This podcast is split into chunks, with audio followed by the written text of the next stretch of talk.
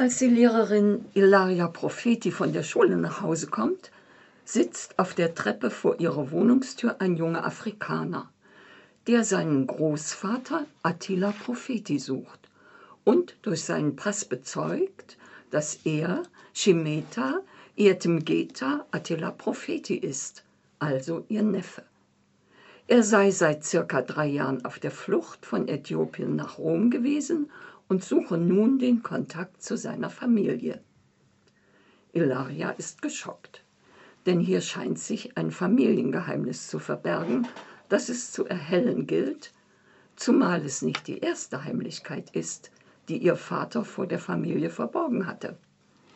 Als Halbwüchsige hatte sie erfahren, dass dieser seit Jahren eine Parallelfamilie hatte und sie einen weiteren Halbbruder neben ihren zwei leiblichen Brüdern. Nun also noch einen weiteren, inzwischen verstorbenen Bruder in Äthiopien. Im Lauf des Romans werden alle diese Geheimnisse für den Leser durch Rückblenden aufgeklärt. Ein sehr spannender, gut zu lesender Prozess. Das eigentliche Anliegen des Romans ist meines Erachtens aber die Aufklärung über den kolonialen Krieg in Äthiopien. Die Besetzung des Landes durch die Truppen Mussolinis, die sexuelle Ausbeutung der dort heimischen Frauen, Genozid an der Bevölkerung, die Vernichtung der Partisanen durch Giftgas. Der Protagonist dieses Handlungsstrangs ist Ilarias Vater Attilio Profeti, genannt Attila. Ausgestattet mit idealtypischer physischer Schönheit und dem richtigen Blut, so der italienische Titel des Romans, zieht der 20-jährige Mussolini-Anhänger in den Krieg nach Abessinien. Der Duce bereitete den Abessinienfeldzug vor und wollte nicht über den Pazifismus stolpern, den der Erste Weltkrieg mit sich gebracht hatte. Der jubelnden Menge unter dem Balkon auf der Piazza Venezia, den Familien, die in der Küche um das Radio versammelt waren und jedem, der es hören wollte, und das waren alle Italiener, hatte er versprochen, sie aus drei Gründen nach Äthiopien zu führen. Um die Niederlage von Adua zu rächen, um das imperiale Heldenepos wieder zu erwecken, um jedem von ihnen einen Platz an der Sonne zu schenken, an jenem blühenden Ufer der Schatztruhe purer Fülle. Klar war ihm aber auch, dass, ist, dass er der Jugend, die als erste zu überzeugen war, besser nicht mit Waffen und Tod kam, sondern bei ihr auf einen stärkeren Trieb setzen musste, den Sex.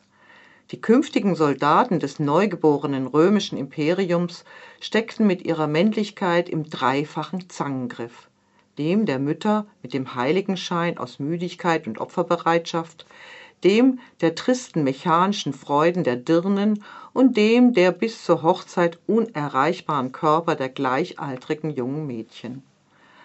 Als die heimatlichen Bordelle von den Bildern äthiopischer Frauen überflutet wurden, reagierten die jungen Männer Italiens begeistert.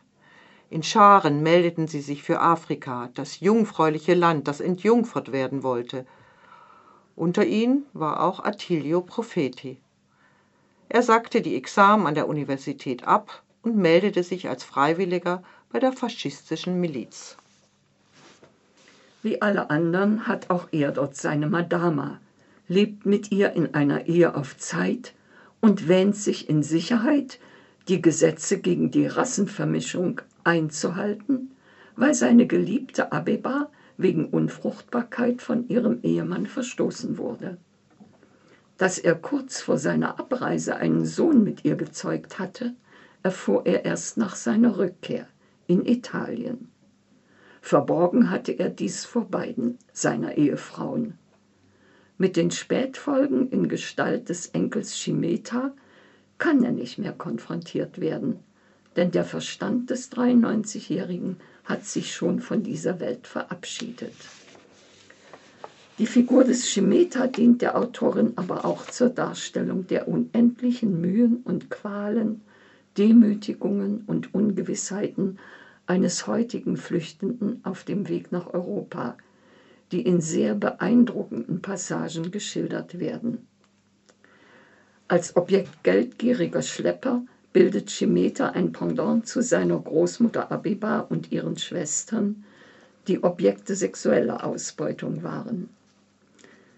Somit ist der Roman nicht nur ein Beitrag zur Aufarbeitung des kaum bewussten Kolonialkrieges in Abessinien, sondern er erzeugt auch Mitgefühl für die, die unter unsäglichen Bedingungen in unsere komfortablen Regionen Einzug halten. Darüber hinaus werden im Roman noch weitere brisante Themen behandelt, wie zum Beispiel der Faschismus der Mussolini-Zeit, die Korruption und Vetternwirtschaft heute und die Peinlichkeiten der Berlusconi-Ära, um nur einige zu nennen. Das war Francesca Melandri, alle außer mir, Wagenbach 2018, 596 Seiten und kostet 26 Euro.